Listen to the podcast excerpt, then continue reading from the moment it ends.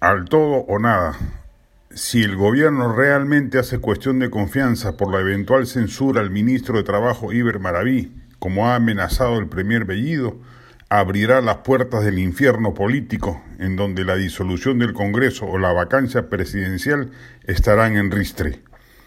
porque si efectivamente lo hace, quedará claro que será una herramienta que empleará para muchos otros aspectos, la aprobación de leyes expropiatorias, la solicitud de facultades delegadas en materia tributaria, la reforma del artículo 206 para reformar la Constitución y permitir la constituyente, etcétera, etcétera.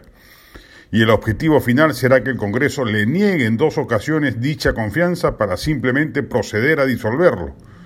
y entre tanto gobernar a punta de bonos y concesiones populistas que le aseguren en las nuevas elecciones congresales que deberá convocar por lo menos los 66 votos que le permitan aprobar la reforma de la Carta Magna para ir en camino hacia la constituyente. Y una vez logrado ese propósito, convocar la asamblea corporativista que tiene pensada y destruir por fin todo vestigio de democracia y mercado que el Perú ha sostenido a lo largo de los últimos 30 años con tanto éxito. Felizmente,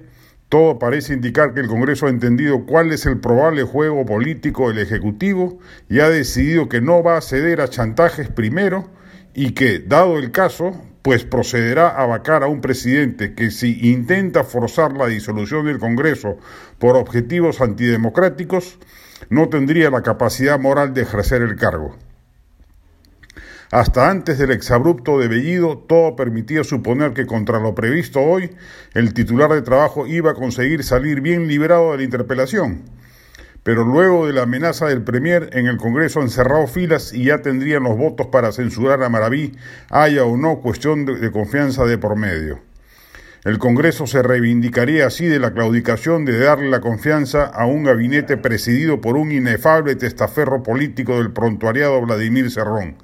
este gabinete nunca debió entrar en funciones, ya que salvo tres o cuatro excepciones, es una calamidad absoluta plagada de radicales erronistas, filosenderistas, acusados de violencia de género o claramente incompetentes para el cargo que ocupan.